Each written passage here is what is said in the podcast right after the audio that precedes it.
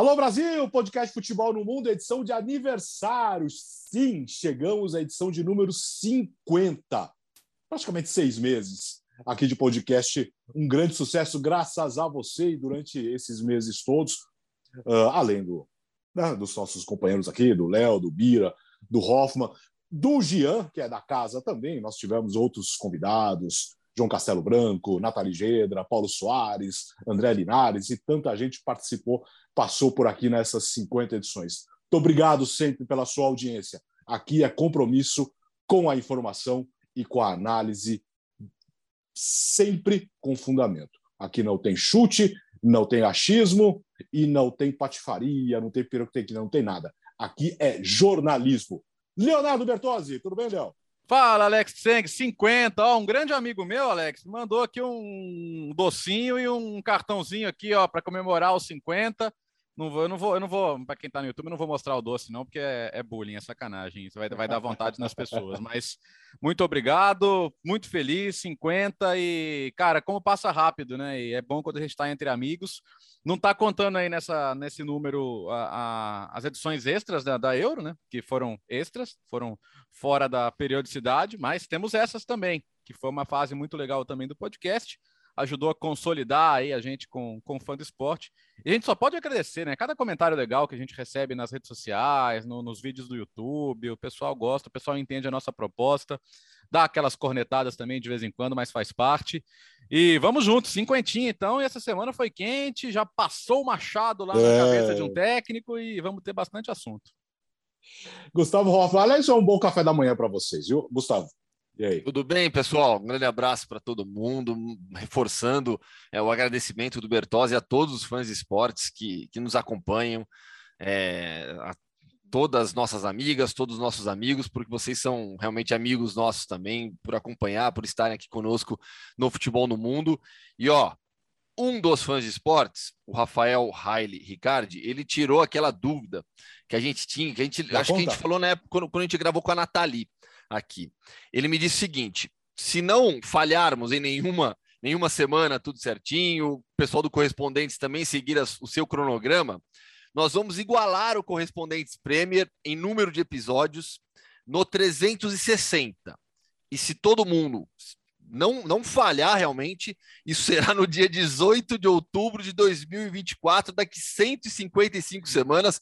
Eu imagino que o Rafael trabalhe com exatas, né? Porque para alcançar esses números aqui, só, só sendo da área de exatas. É regra de três. Não é tão simples essa conta, não. E aí, Bira?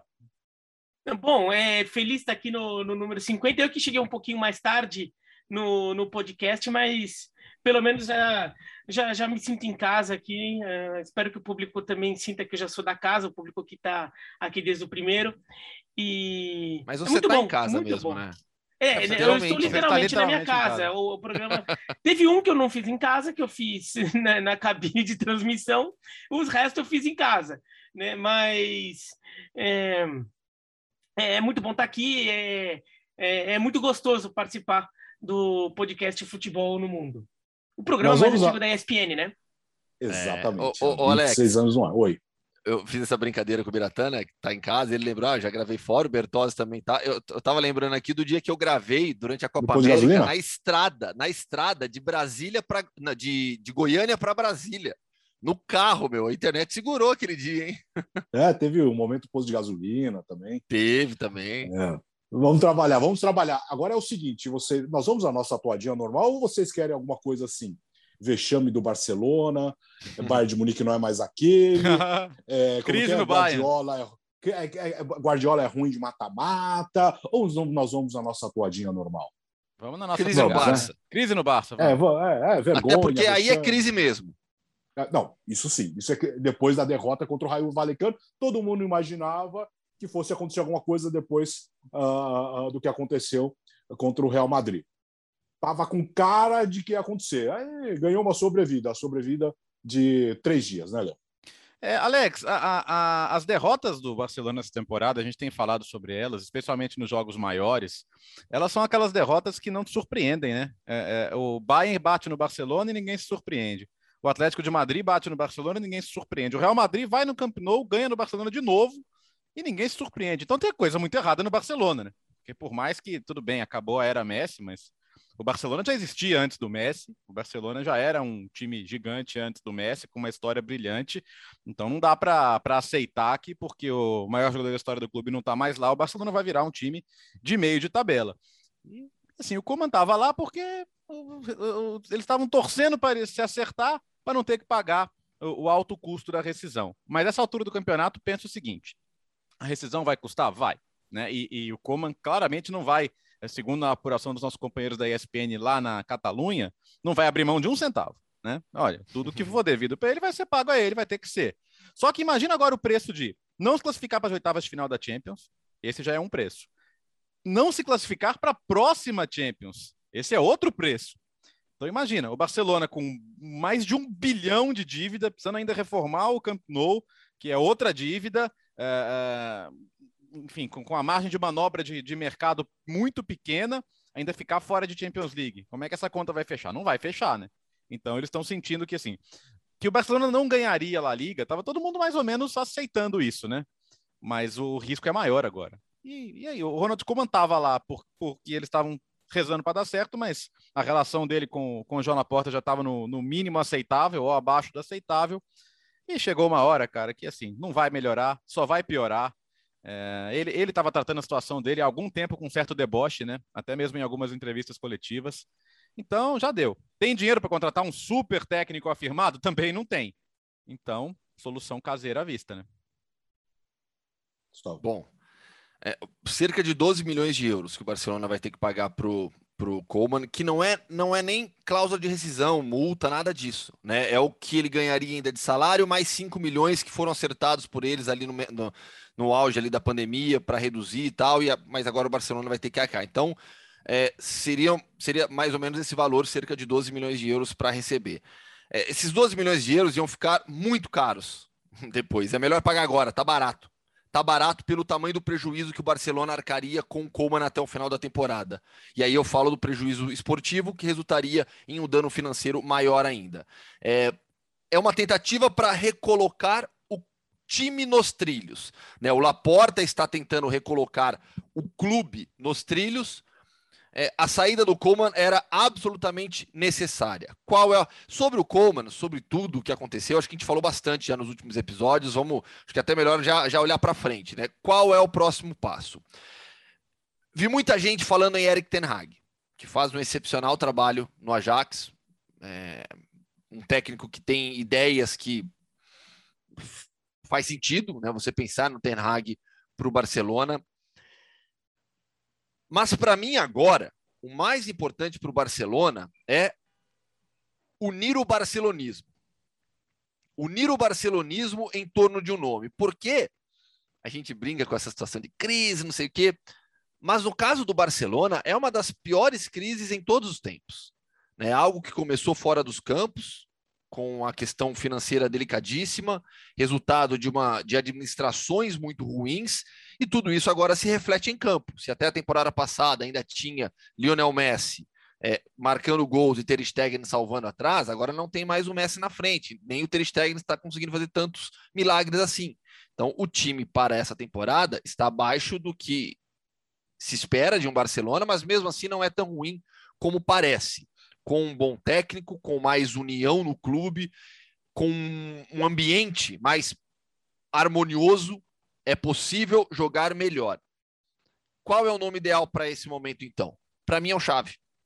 O Xavi está pronto para ser o técnico do Barcelona?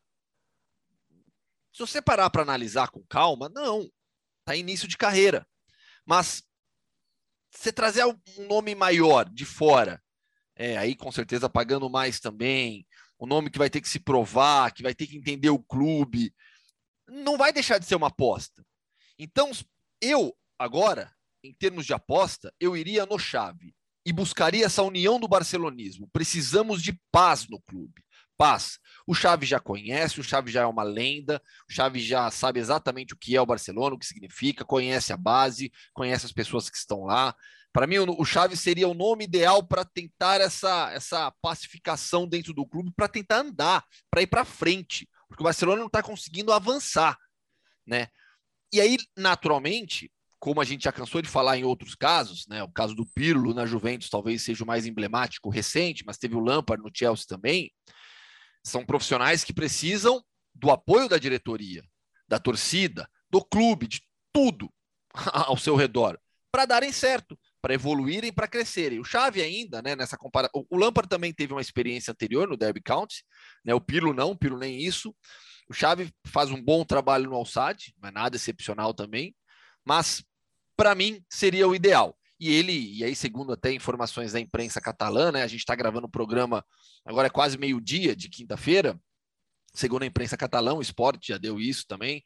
É, há acordo entre Barcelona e Xavi, e falta a liberação do Alçade e a cláusula de rescisão do Xavi seria de apenas um milhão de euros, então isso não seria um grande problema.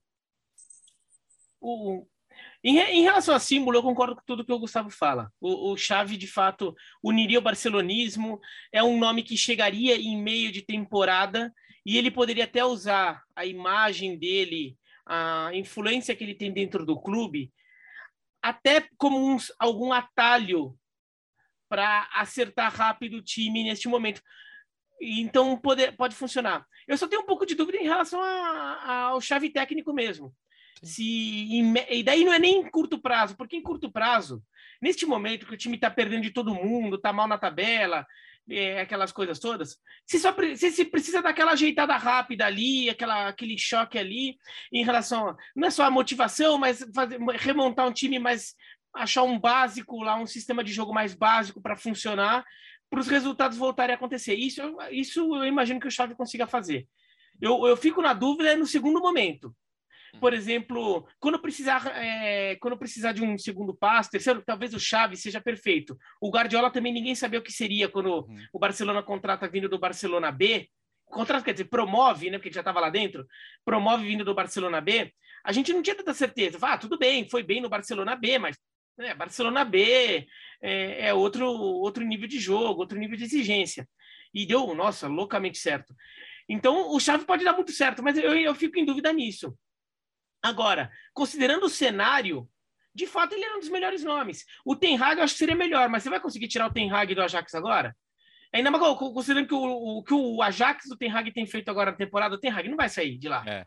O cara tá metendo, tá metendo goleada no, no Dortmund, no PSV, o cara não vai sair para o Barcelona ele, ele agora. Tem, ele tem mais chance de ganhar a Champions esse ano pelo Ajax do que teria pelo Barcelona. Exatamente, exatamente. Então ele tem a chance de deixar o nome dele bonitão no mercado agora, para que ele vai ficar se matando, saindo agora.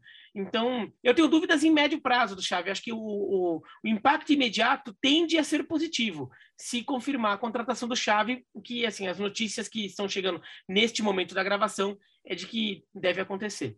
E são dúvidas pertinentes, Bira. Não, não, não tem como a gente. Assim, é. ninguém, ninguém tem essa certeza realmente sobre o Chaves. O caso, tô, o caso... Não, não, sabe, mas não, sabe que é pior? É que se der certo, vai ter gente que falou, não, mas o Chave com toda a história, é óbvio que ia dar certo. Não é, vai ter gente que vai falar não é isso. Não, o caso, o, ca, o caso, o caso é. Pirlo na Juventus ensina, né? É, é, é verdade que ele, o, o Chaves já tem alguma experiência, o Pirlo não tinha nenhuma, então não é exatamente a mesma coisa. Mas essa coisa de, puxa, e, e, o Pirlo tem um conhecimento teórico indiscutível, entende futebol, mas ser técnico não é só entender de futebol, né? É administrar pessoas também.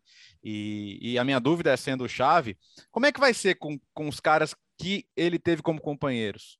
Piquet, Busquets, Jordi Alba. Tem uma garotada lá que era, que era bebê quando ele parou, quando ele saiu, né? Essa garotada que tá surgindo aí de, de Gavi, Ansu Fati, Pedri, etc. Mas tem uma garotada que jogou com ele, uma garotada agora entre aspas. Mas como é que é isso? Porque não é, é essa transição de mandar nos caras para ser amigo, companheiro, não é simples também, é um desafio que ele pode ter, né? Ah, mas, esse nossa, é o apoio eu, que ele, ele, precisa buscar logo de cara, né? É, para fechar o grupo, né? E, o momento é tão ruim do Barcelona, a crise é tão profunda, né, que abala, abala as estruturas do clube. Então, é, Piquet, Sérgio Busquets são dois símbolos também do Barcelona. Né? O Busquets gigantesco na história do Barça, o Piquet também. Piquet é, é, saiu, voltou, né? mas eu acho que esses jogadores eles, eles entendem o tamanho do buraco hoje.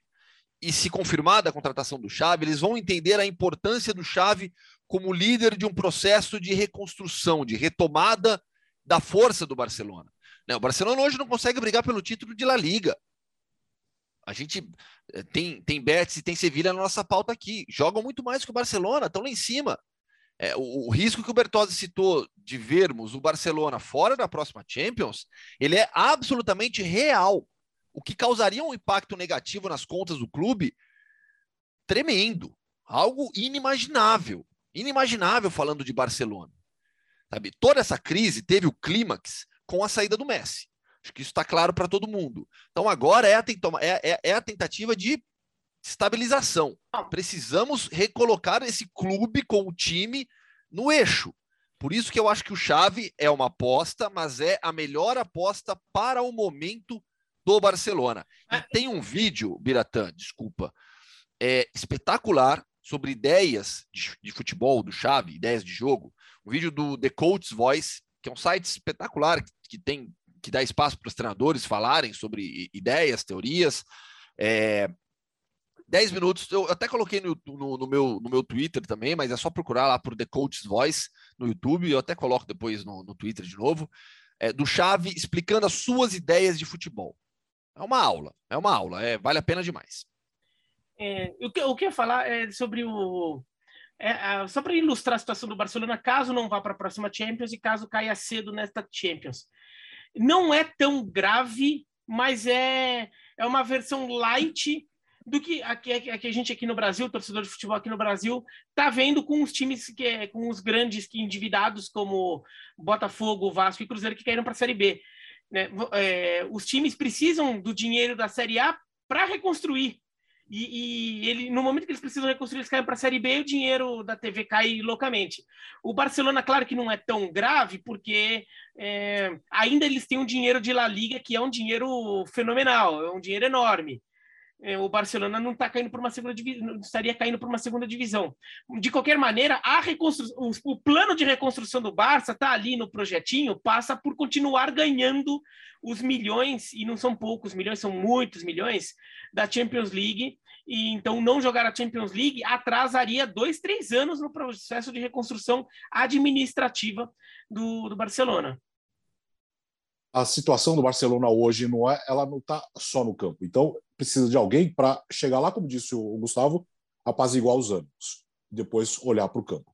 Acho que a, se o Chaves chegar mesmo, a primeira missão dele é panos quentes, reunir o grupo, tentar um G4 que hoje tem tá seis pontos. Do, do G4 todo mundo tem 21, se não me engano, isso, todo mundo tem 21.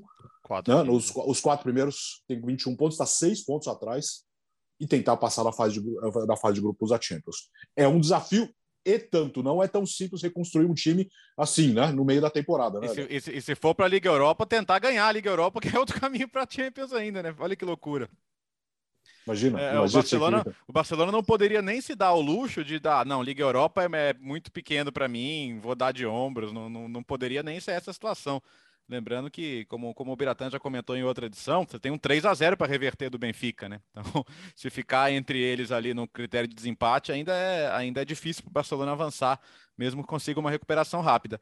É, vamos ver. O ponto é que assim, não, o, o, ah, não traz um técnico de mais nome, não tem dinheiro. E, ah, traz, vai tentar um cara de uma aposta. Vai, vai ser outro Kik Setien, que é um cara que também apareceu com muito boas ideias e tal, mas como, como, gestor, de, como gestor de vestiário, se mostrou talvez um dos maiores desastres da história. Os caras nem olhavam para ele na hora que ele ia dar instruções, então acabou sendo, sendo uma péssima ideia. Então, estou com o Gustavo, assim, acho que ninguém tem garantia de que o Chave vai dar certo, mas no mínimo é alguém que pode apaziguar o ambiente. O torcedor tá lá, o torcedor encheu o estádio, sabe? Tá, tá presente, tá entendendo o momento, tá apoiando, mas a situação é bem dramática, cara. Ainda na Espanha, Gustavo, uh, destaque para o Sevilha, destaque para o Betis. Esses dois times estão nesse G4 que nós falamos, que tem os quatro com 21 pontos. E hoje a Real Sociedade fecha esse G4 com o Real Madrid na liderança. Olha o Betis aí. E o Sevilha, né? As duas equipes de Sevilha fazendo campanhas excelentes. É, do Sevilha, a gente já esperava já esperava uma briga nas primeiras posições. A gente abriu a temporada falando de Real e Atlético como as duas forças, o Barcelona como um ponto de dúvida, mas ainda nesse bloco, e o Sevilha querendo entrar nessa disputa. Na prática, do que a gente viu de temporada até aqui, o Sevilha está na briga pelo título. Dá para falar isso. Se vai se manter até o final é outra história. Para mim, o melhor time no papel ainda é o Atlético de Madrid. É, o time que jogou melhor, para mim, é o Real Madrid. E aí a gente tem Sevilha, Betis, Real Sociedade jogando um ótimo futebol. Um ótimo futebol. Nível para competir com, com o Atlético e com o Real até o final mas são 38 rodadas, há uma pressão muito grande, há outras competições, mas o que jogaram até aqui, o Sevilha do Julen Lopetegui e o Betis do Manuel Pellegrini, é, o Sevilha mais do que o Betis até. O, Be o, se o Sevilha já estava nesse bloco, Betis não estava. A gente falava de Betis brigando por vaga em Europa League ou em Conference. A gente já imaginava o Betis na parte de cima da tabela, mas abaixo dessa briga pelo título. E eu não acho que o Betis vai se manter. O Sevilha é melhor do que o Betis. A perspectiva já era melhor. Por mais que o Betis tenha o Nabil Fekir jogando em altíssimo nível, o William José encaixou muito bem nessa equipe também. Mas é, mostra o equilíbrio na briga pelo título de La Liga né? Tem, eu até escrevi isso no meu blog. Essa temporada em La Liga é, de certa maneira, uma temporada de transição. Porque a saída do Messi tirou um pouco dos holofotes sobre o campeonato. Naturalmente, saiu seu melhor jogador, o melhor jogador do mundo. A situação financeira do Barcelona, a não contratação do Mbappé pelo Real Madrid, né? Tudo isso fez com que a gente baixasse um pouco a expectativa sobre La Liga. Mas para a próxima, eu acho que já vai subir de novo, com a provável chegada do Mbappé, uma, quem sabe, recuperação do Barcelona, a, a, em passos mais lentos. Mas nessa temporada de transição, que eu tenho chamado de La Liga, a briga pelo título vai ser emocionante e vai ser até o final. O, o que é interessante, a temporada passada dava sinal de que poderia acontecer, e de certa forma aconteceu se a gente considerar que o Sevilha ficou brigando pelo título até a penúltima rodada. E o Atlético de Madrid levou, e o Atlético de Madrid, por mais que seja um dos três grandes, ele é o terceiro é, em, em projeção, isso é. E daí nada contra o Atlético de Madrid, o torcedor do Atlético de Madrid sabe disso e acabou levando o título, né? Todo dia que o Atlético de Madrid leva o título, ele conseguiu. Então, até aconteceu ano passado. Mas ano passado, a temporada passada e essa temporada são duas temporadas em que esse título parece acessível até para um time além do Atlético de Madrid. Na temporada passada, o Sevilha faltou um pouquinho. O Sevilha teve aquele meinho de temporada que ele perdeu muito ponto bobo e que depois ele, depois ele arranca no final, mas até chega lá no grupo, mas já chegou meio sem fôlego. E a Real Sociedade teve muita lesão. Ela começou muito bem o campeonato, começou com muita lesão. E, e o Betis, na temporada passada, já dava para ver que estava crescendo. Na temporada passada já fez um bom ano, é, é que acabou demorando para entrar na briga, então não entrou na briga por, por vaga na Champions, sei lá o quê, mas ficou na briga por Liga Europa. Já dava para ver um Betis em evolução e agora continua nesse, nesse processo. É, é bem legal, porque a gente se acostumou a ver o Sevilha grande, Sevilha é forte, ganhando um monte de Liga Europa, será o quê? O Betis, então, para molecada, talvez tenha uma percepção de que o Sevilha é maior que o Betis. Se, tipo, o Sevilha é o grande time da cidade de Sevilha e o Betis é o menor. Na verdade, é o mesmo tamanho ali. Uhum. É, é, provavelmente a maior rivalidade municipal da Espanha, a rivalidade da mesma cidade, entre Sevilha e Betis, porque são dois times Sim. do mesmo tamanho. O Sevilha tem um pouco mais de projeção e resultados, o Betis tem mais torcida. O Betis tem mais torcida que o Sevilha. O Betis é um time mais popular. O Sevilha é um time com origem um pouco mais na elite, assim. Então, é uma rivalidade muito forte entre Sevilha e Betis. E, e o Betis jogou Champions League, viu? O Betis já jogou Champions League ali, é, ganhou do Chelsea em Champions League já. Então, é bom ver o Betis é, com, com esse nível de protagonismo. Pô, Ricardo Oliveira jogou muito lá, né? Sim, Depois acabou indo, pro, acabou indo pro Milan até, aí não, não deu muito certo, mas... É, cara, eu acho eu acho o Pellegrini espetacular. A, a, história dele fala por si, né? O que ele conseguiu é, com, com o Vila Real, com o Málaga, e nem para nem entrar em, em, em, Manchester City, por exemplo. Mas esse é um cara que, por, por, por, por, desgraça dele, conseguiu fazer a maior pontuação do Real Madrid e ainda perdeu o título para o Barcelona do Guardiola, né? E aí acabou saindo muito pela eliminação precoce na Champions League. Mas olha a bagagem que esse cara tem. Então, esse, é, esse, é um, esse é um técnico que o Betis foi muito bem em buscar, dá tempo a ele. E, e eu gosto do elenco do Betis. O Gustavo citou o Fekir, mas o Canales é muito bom jogador, né? O, o, o Juami faz um trabalho dele direitinho. Além do William José, tem o Borja Iglesias também, que é, que é um goleador importante. É, Guido Rodrigues, para mim, um dos melhores volantes da liga. Eu acho um time muito, muito, muito bem azeitado. De novo, é, acho que é difícil sim acompanhar o passo dos líderes, mas se ficar brigando com o Sevilha, até por todo esse contexto que já deu o Biratã, se conseguir acompanhar o ritmo, se conseguir incomodar, fazer clássicos legais, né? Eu acho que é muito bacana e, e, e, é de fato uma rivalidade muito vivida. E não sei, não sei se a gente vai voltar àqueles tempos do começo do século, né?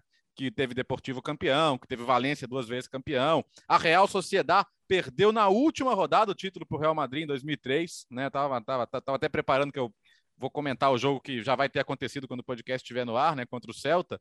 Mas lembrando muito daquele time que, que quase foi campeão, né? O Carpim, jogava, o, o, o, Carpim jogava no Celta, e quem que era o, o estrangeiro bom da Real Sociedade? O Kovacevic, o né? Kovacevic. Kovacevic, Darko é. Kovacevic. É. Centroavante sérvio. O, o Reynaud Denoué, francês, que era o uhum. técnico do, do, da Real Sociedade, no final das contas ele acabou não explodindo na carreira de é. técnico. É. Mas então, to, toma, é. mas tomara. Se, se, cara, se der para Sevilha, Betis, Real Sociedade, para esse pessoal acompanhar o passo, pode ser uma das ligas mais imprevisíveis de todas, porque mesmo mesmo o Real Madrid, né, que é ganhou do Barcelona e hoje está numa situação muito melhor que o Barcelona, mas o Osasuna consegue ir no Bernabéu e segurar o empate. Não é que está todo mundo muito surpreso. Né? É um resultado que hoje você acha normal. Né? E a, até outro dia, nessa época aí do, do, dos recordes de pontos, nossa, o Osasuna ia para o Bernabéu ou para o Campo Nou para saber se era 5, 6 ou 7. Teve 8 a 0 8 a 0 eu me lembro que teve é. contra o Barcelona. Só uma curiosidade, esse título do, do Real Madrid em cima da Real Sociedade na última rodada é o único título de Liga Nacional que o Ronaldo Fenômeno ganhou na carreira dele, não foi? É, né? Pô, sim, sim. É, Pela Inter não, mas pelo Barcelona. É. Pelo PSV ele PSV também não ganhou. É, é, é, isso. Foi, foi é isso. No, no, ano do Barcelona que, foi, que ele foi espetacular, o campeão foi o Real Madrid do Capelo, se não me engano, né? 96, foi. 97. Foi, foi. É, então. É. Só fechando o assunto do Betis, lembrei de, um, de uma curiosidade. É, sei lá que ano que foi isso, já perdi a noção do tempo, faz, tanto, faz tantos anos, com mais de 10 anos essa história. Na época do, da maldição das camisas, hum. já no auge da confusão ali, que toda camisa que eu usava no programa o time perdia, uh, chegou-se à conclusão que eu devia usar a camisa do Barcelona. Hum. E o Barcelona ia jogar contra o Betis. O Betis era a lanterna do campeonato, era o líder hum. contra o lanterna. Aí todo mundo, ah, camisa do Barcelona, acaba logo com isso, já encheu, não sei o que. Eu falei, tudo bem, ué, vocês querem acabar com a brincadeira, não tem o que fazer, a diferença de 30 pontos, não sei o que, vamos lá. 2 a 0 dois gols do Ricardo Oliveira. Deu uma confusão isso aí, que o pessoal da, da Penha Barcelonista pediu direito de resposta no programa seguinte. É, o presidente da Penha Barcelonista foi lá e falou assim: nós queremos espaço, nós somos uma torcida oficial e nos sentimos muito ofendidos com o que aconteceu. E na próxima rodada era Real Madrid e Barcelona. Porque, era Real Madrid, porque, eles, porque eles realmente acreditavam na maldição. Ah, que aquilo era uma brincadeira, que aquilo não era uma brincadeira, era uma coisa séria. Não, mas o direito de ah. resposta ah, era você usar a camisa do Real Madrid para secar o Real, então. Então, a direito de resposta era: na próxima rodada é o clássico. Favor usar a camisa do Real Madrid. 1 a 0 gol do Eto'o. Olha só. É, é. Foi, foi, foi, muito absurdo o que aconteceu. E eu fui convidado a assistir o jogo lá na Penha Barcelonista, que eles tinham uma sede aqui na, na, na, zona, na zona sul de São Paulo. E eu fui lá, nossa, baita festa, não sei o que. Quase, quase arrancaram a minha cabeça fora, porque quando, quando terminou o jogo, eles me levantaram, eu estava usando, sei lá, um chapéu, não sei o que, que eles levantaram. Na hora que eu olhei assim, tinha um ventilador de teto. Os caras me levantaram. Se eu não, se eu não abaixo a cabeça assim, tinha ido a cabeça, cara. Isso está registrado no ar. É muito louco, né? Betis e Barcelona, uma grande história para contar, mais uma do futebol no mundo. Uh, Gustavo Hoffmann, vamos para a sua Alemanha? Opa! Mais uma eliminação traumática do Bayern de Munique na Copa da Alemanha. Pois é, é a segunda consecutiva na segunda rodada. Né? Na temporada passada caiu para o Holstein Kiel, é, dessa vez um 5 a 0 para o Mönchengladbach. Na temporada passada poupando jogadores, dessa vez o Bayern foi completo. Não apenas foi completo. Né? Se você parar e montar qual é o time ideal do Bayern atual, muita gente vai escalar o time que entrou em campo contra o Gladbach. É, com Pavar e Alfonso Davis, uma zaga com o Pamecano e Lucas Hernandes, Manuel Neuer no gol, Kimmich e, e Goretzka, Thomas Miller e Lewandowski, Sané e Gnabry. Para muita gente, esse é o time ideal do, do, do Bayern. Pode discutir, ah, o Zuli tem que ser titular, ou ah, não, eu gosto mais do Coman, mas vamos lá, é a força máxima do Bayern que vinha passando o trator em todo mundo, goleando, melhor time do mundo ao lado do Liverpool, 5 a 0 Borussia Mönchengladbach pela segunda rodada da Copa da Alemanha. Vamos lá, vamos, vamos com calma. Há no futebol dias nos quais tudo dá certo para o adversário e tudo dá errado para você. Isso acontece. Aconteceu dessa vez com o Bayern. Tudo deu certo. E nem foi tudo deu certo para o Gladbach, não. Se tudo tivesse dado certo, o Gladbach tinha vencido de 8 ou 9 a 0. Por aí. Porque fez 5 e perdeu pelo menos 4 gols. Pelo menos 4 gols. E dois desses perdidos foram entre o primeiro e o segundo gol. E com 21 minutos estava 3 a 0 para o Gladbach. Foi um atropelamento. Um Gladbach no 3-4-3, com Embolou, Stindel e o Jonas Hoffmann. É, transição rápida, velocidade, pressão. O primeiro gol surge de uma recuperação de bola, de um passe errado do Alfonso Davis com um minuto de jogo. Primeiro ataque, recuperação de bola ali, pá, gol do, do Gladbach. E aí vai na sequência, 3 a 0 com 21 minutos. O Embolou depois faz mais dois no segundo tempo, 5 a 0 Perde gol, o Embolou também. Além da parte técnica, tática, né, houve para mim uma falta de concentração gigantesca dos jogadores do Bayern. Para mim, esse é o principal motivo. Os jogadores do Bayern não entraram em campo com a devida concentração. Por isso que o Gladbach, nos primeiros minutos, passa o trator, cria uma vantagem já para definir o jogo. E aí a gente pode começar a buscar alguns fatores que ajudam a entender essa falta de concentração.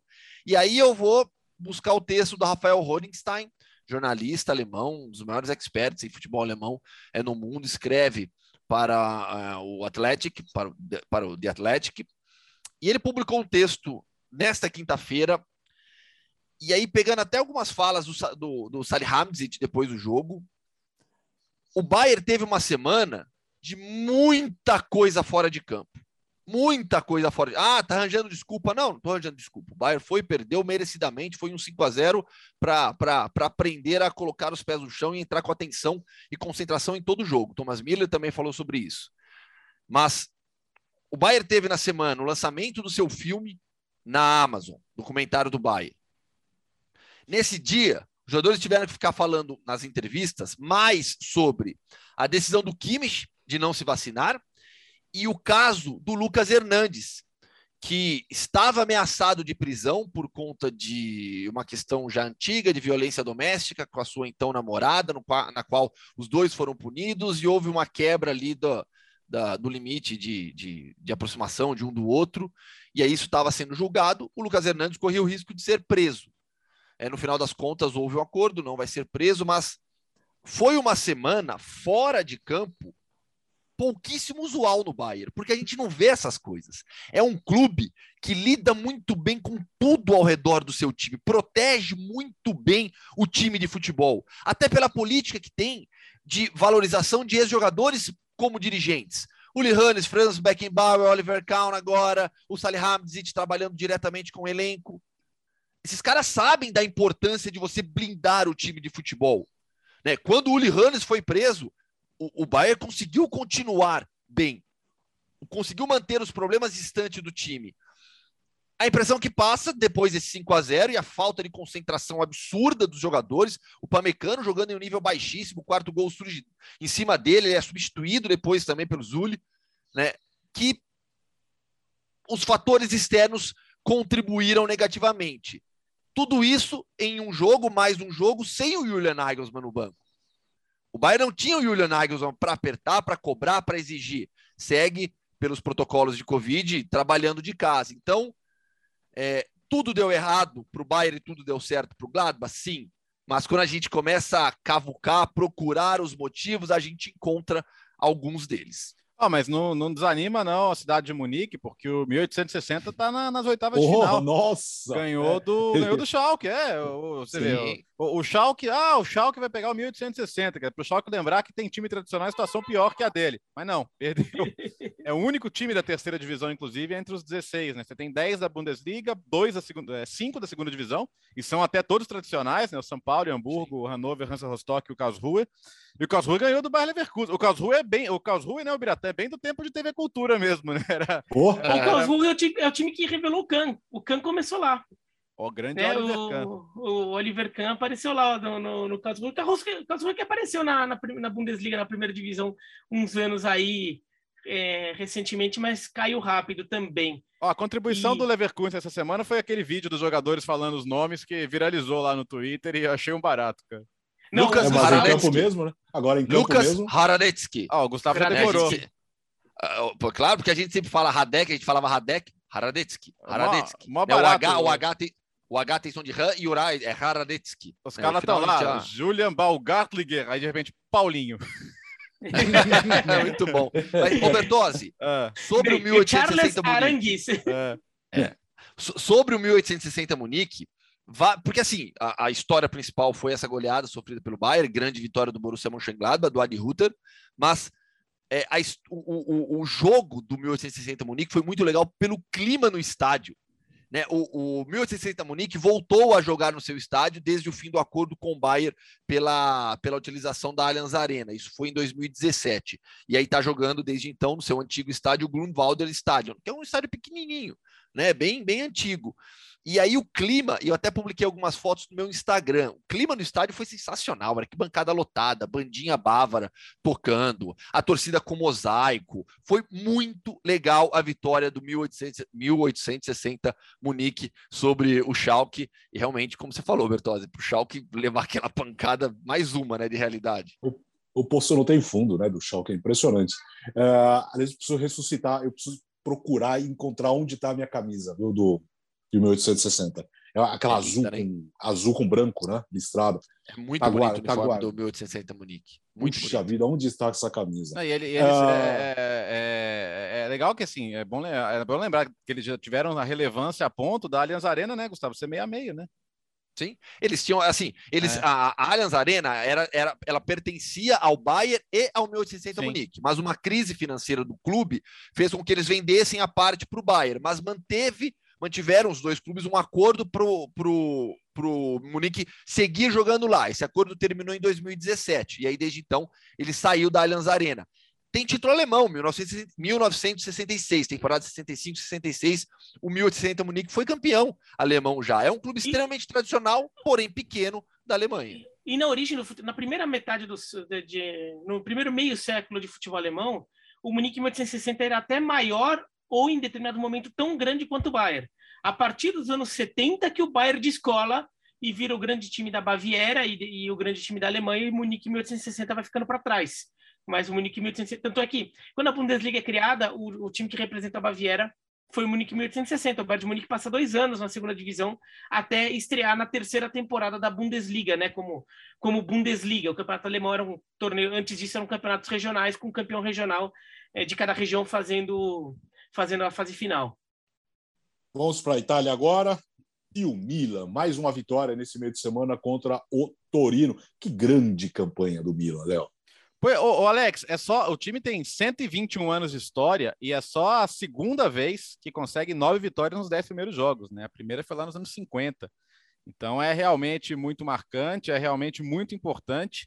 E superando é, obstáculos, o, o Milan teve a lesão do Manhã, que é um super goleiro, substituto do Donnarumma, que fez a torcida, inclusive, a torcida adoraria esquecer o Donnarumma porque odeia ele já, mas, mas enfim, ele estava muito bem, acabou se machucando. É, nesses últimos jogos não teve Theo Hernandes, não teve Brahim Dias por causa da Covid. O, o Ibra, logo no começo da temporada, se machucou, o Giroud também se machucou. Tá, tá, tão, tá tão bom o momento que até a maldição da 9 já era, né? O Giroud em San Siro tem feito gol sempre que joga praticamente. E agora o gol da vitória sobre o Torino, um jogo difícil, um jogo complicado. Então, ah, o Milan vai ser campeão? Não sei. Ah, o campeonato eu acho que tem muita, muita história para contar ainda. Mas está a 13 pontos da Juventus, que foi o time dominante por nove anos seguidos, que veio, buscou Alegre de volta, veio com sede aí de, de retomar o título. E acho até que vai melhorar, mas 13 pontos atrás já é muita coisa. O, o Napoli vai perder jogadores em janeiro por causa da Copa Africana e não são jogadores quaisquer, né? A gente está falando de Osimhen, de Anguissá, de Koulibaly, talvez sofra mais com isso do que o Milan vai sofrer sem o, sem o Benacer, por exemplo. Mas é legal ver o Milan assim, né? Ver o Milan bem, porque está conseguindo lidar com, com a frustração de a Champions, a volta à Champions está sendo difícil, porque tá vendo que os jogos são mais difíceis e as arbitragens também não estão ajudando muito, mas enfim, de um jeito ou de outro, uh, ainda tá um, um sarrafo muito alto para esse estágio do Milan. Só que nada disso está atrapalhando o time no campeonato. Então tá muito legal de ver, tá muito bacana de ver e que Tomara que consiga brigar, né? No, no, no, que muita gente perdeu o gosto pelo campeonato foi ver Milan e Inter tão mal, porque entraram, é, é, foram times que sobreviveram de grandes empresários por muito tempo, né? Berlusconi de um lado, os Moratti do outro. Só que a realidade do futebol mudou e esses times sofreram. E agora, com, com realidades diferentes, principalmente o Milan está conseguindo competir. Então, não sei se vai ser campeão, mas já não dá para tratar o Milan como um time que talvez brigue. Vai brigar. A gente esperava tanto do seu Verona, viu, nessa rodada. O, Verona, o Verona acabou a série de cinco jogos seguidos fazendo 2 a 0 em algum, em algum momento da partida, abrindo 2 a 0 né? Tomou um gol logo com três minutos contra a Udinese. Mas, assim, para continuar um pouco com o jogo do Milan, sem sair totalmente do Verona, o, o Torino vem mostrando um futebol interessante. O Torino, que é, é, dirigido pelo Ivan Juric, que era o técnico do Verona nas duas temporadas anteriores.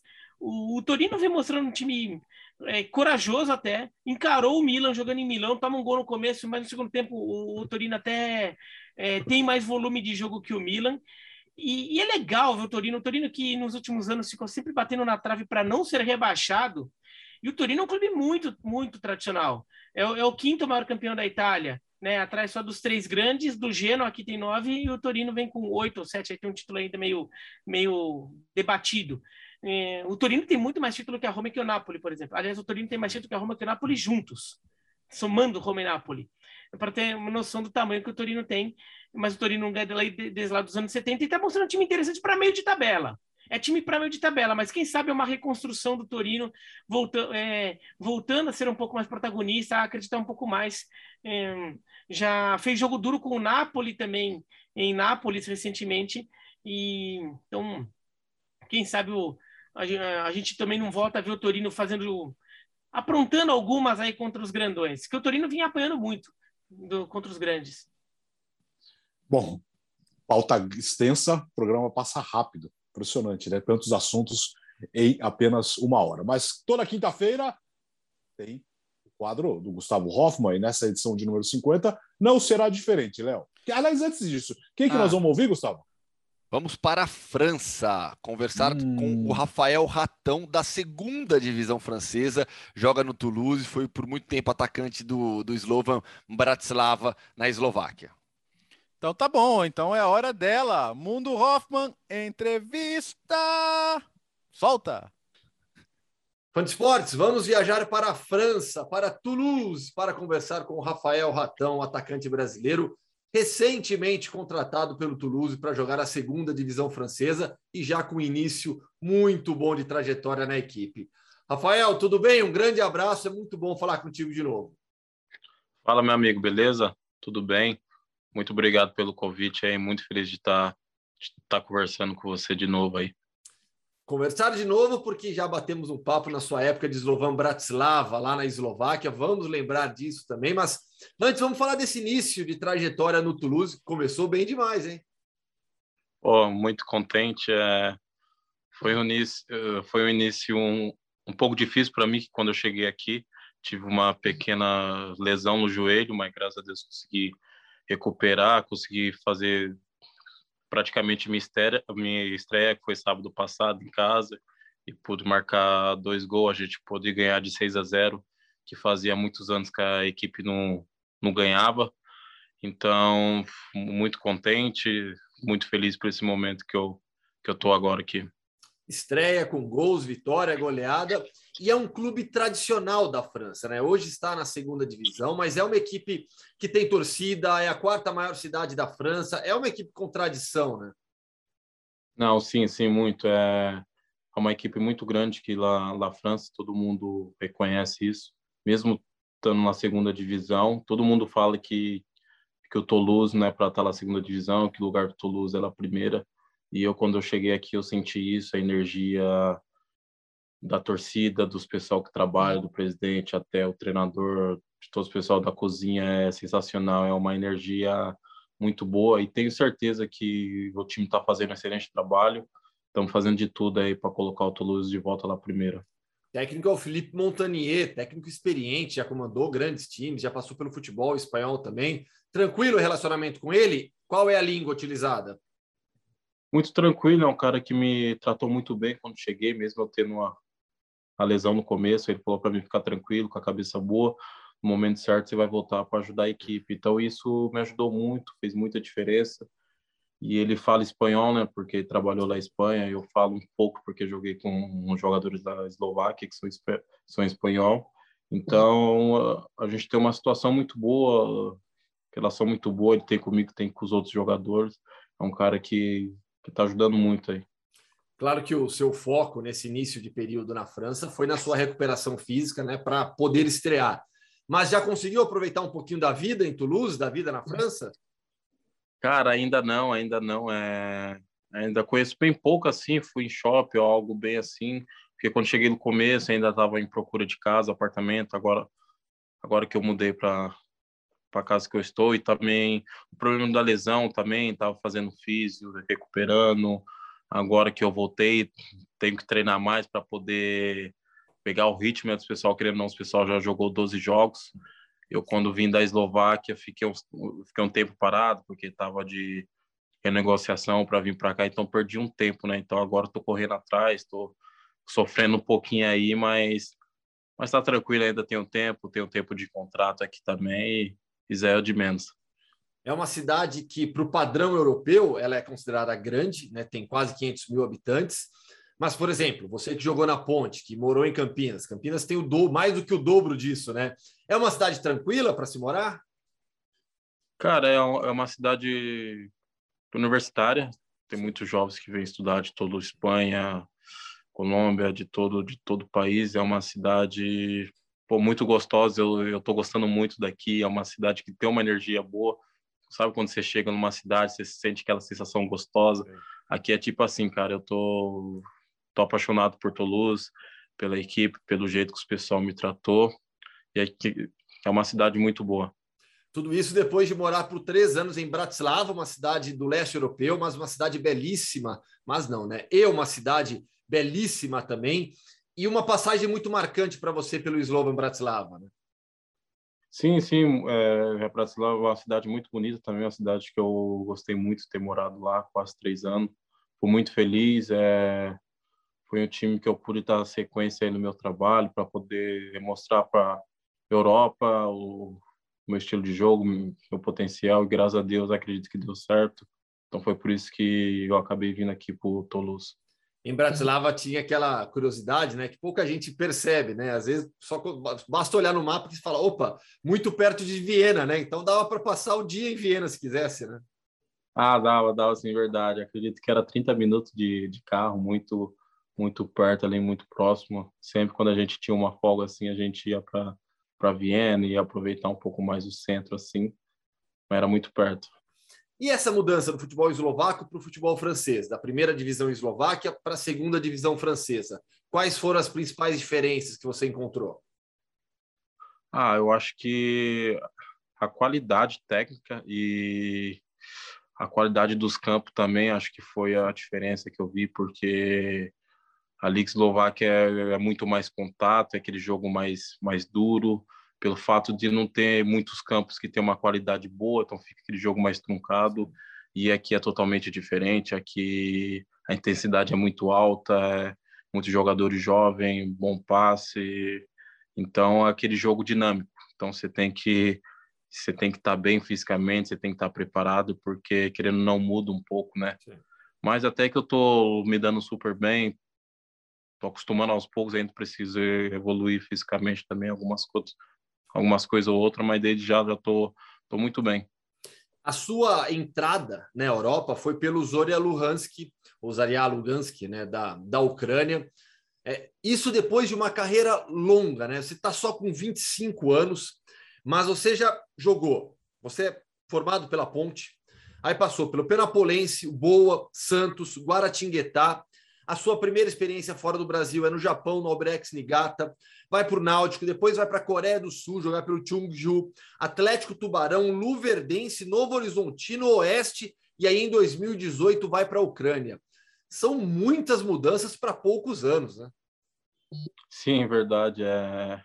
Acho que não é só comigo, mas tem muitos jogadores que têm, têm problema com isso no Brasil. Esse é um problema que precisa mudar no Brasil. A gente que é jogador sofre muito com isso, porque porque às vezes o empresário não vê o, o jogador precisa ter uma carreira, precisa ter um, um, um contrato longo, um tempo no time para poder mostrar seu futebol. Mas tem muito empresário hoje em dia no Brasil que não pensa nisso, né? Então isso aí é, atrapalha muito no jogador, esse negócio ficar pulando em galho em galho, seis seis meses ficar no time, isso é muito é muito ruim para a gente, não é bom.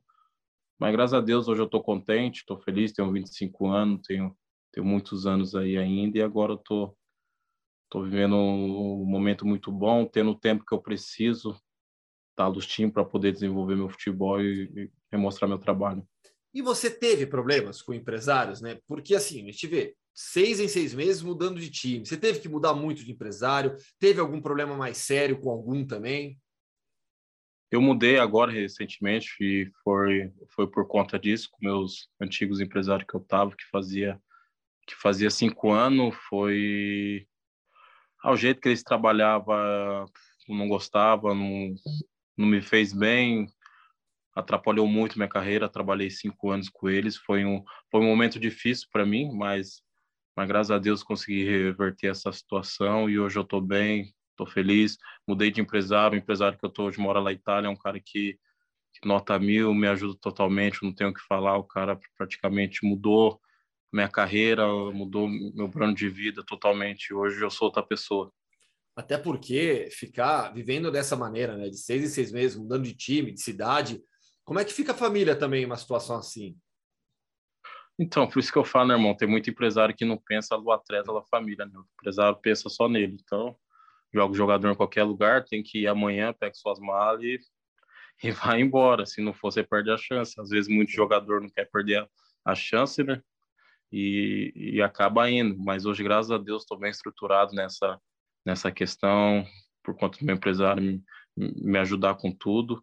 Mas eu, eu tenho eu tenho dó, fico, fico meio assim com as pessoas que passam por isso, porque tem muito no Brasil, muito, muito jogador que em três em três meses está num time, está no outro, e não tem uma não tem um tempo de ficar no time para poder mostrar o seu, o seu futebol. Então, isso é muito complicado para mim, que é brasileiro, meus amigos também que estão tá no Brasil, é difícil a sua primeira experiência fora do Brasil, então, Albirex Nigata, isso em 2015. Você estava com. Você tinha 19 anos com isso, com essa idade?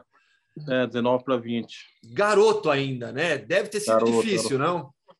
Cara, foi uma experiência muito, uma experiência muito doida. Foi tipo aquilo que eu falei, o empresário pegou e falou: você tem que ir para o Japão. E não, não tinha outra opção, né? Como se fosse uma aventura.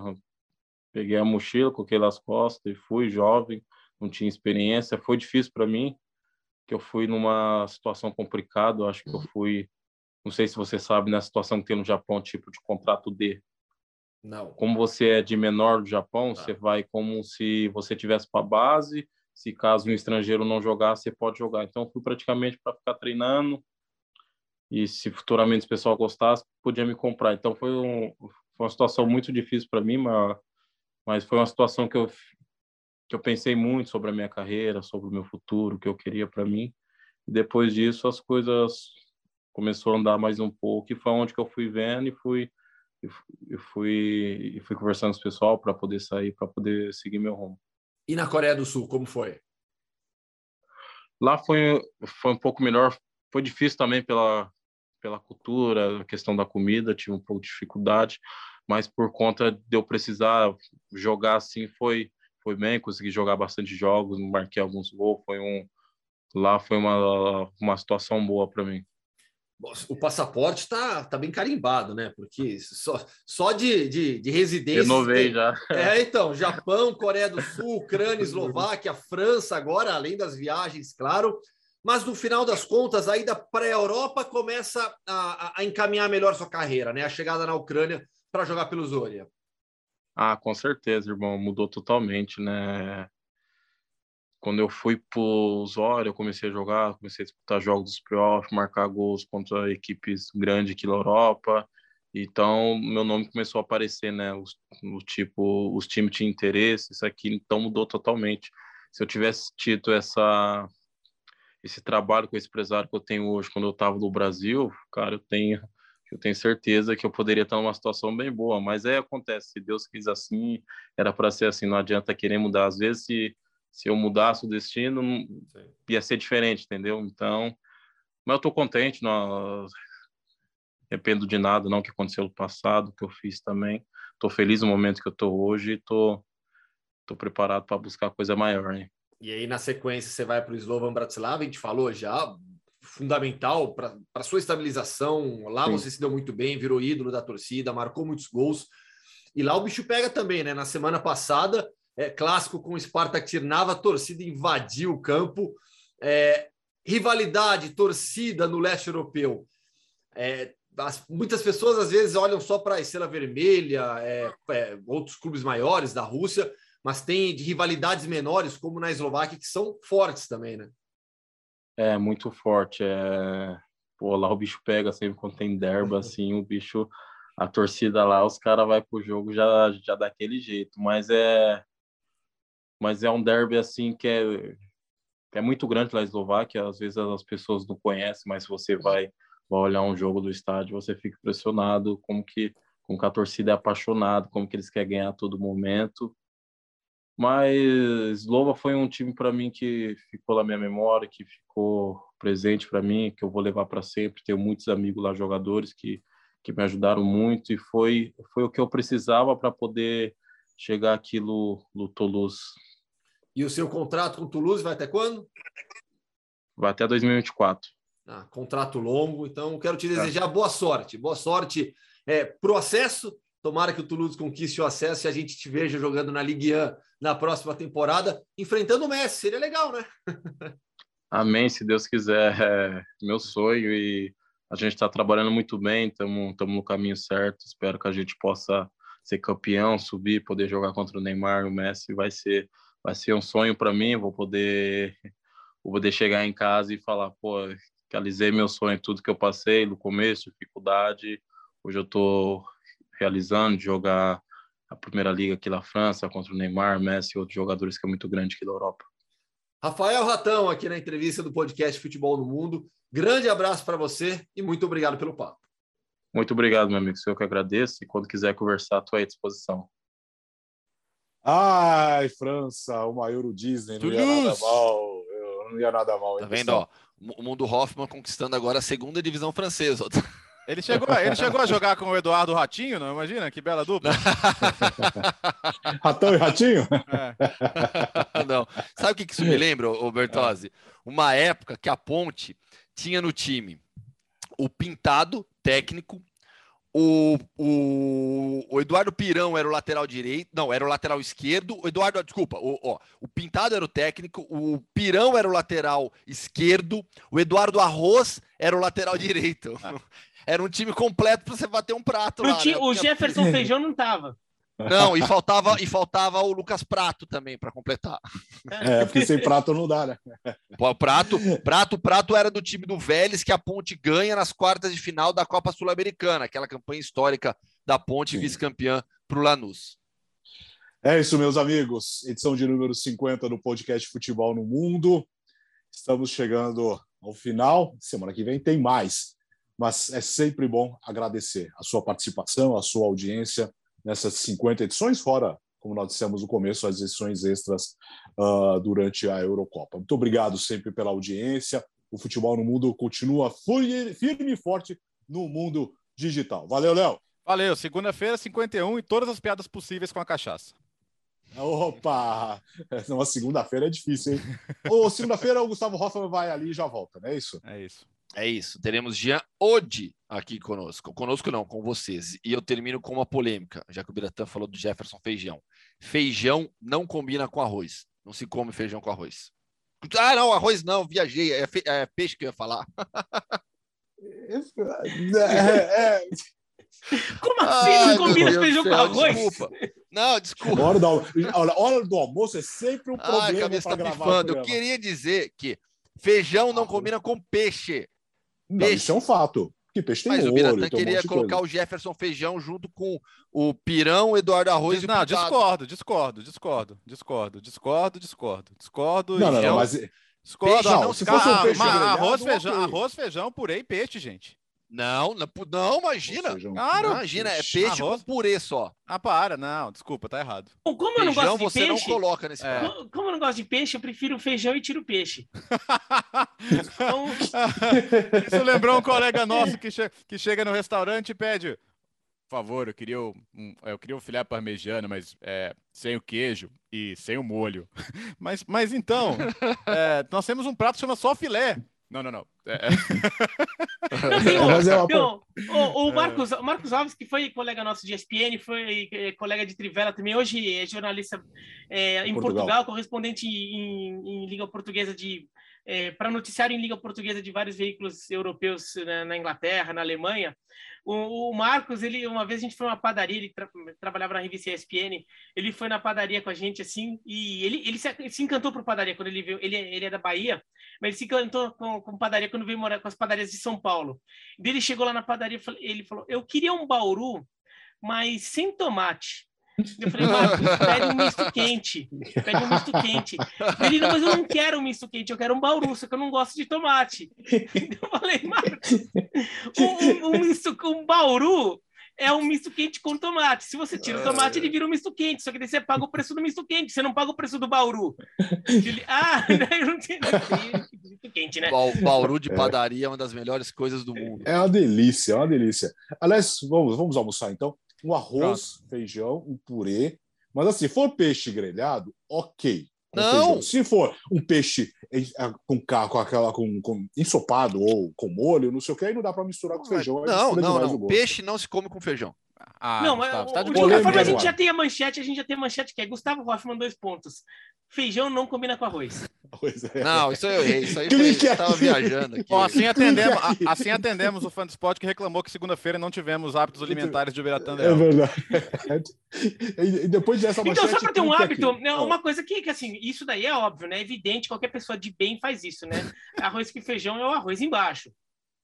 Não, é o arroz isso, embaixo. Isso aí não se dúvida. discute. Isso aí não, não, não, se, discute. se, discute. Quem é coloca embaixo. feijão embaixo também de arroz. Não, não, tá... não, não, Se for, se for, tá se for feijão, um feijão seco, tipo feijão tropeiro, que não tem caldo, você pode deixar do lado. Não, não, Pode deixar do lado. lado é. E daí feijão embaixo, não. Não, não, quem coloca, não, não. Quem coloca feijão embaixo atropela cãezinhos. ah. Só tá piorando hoje.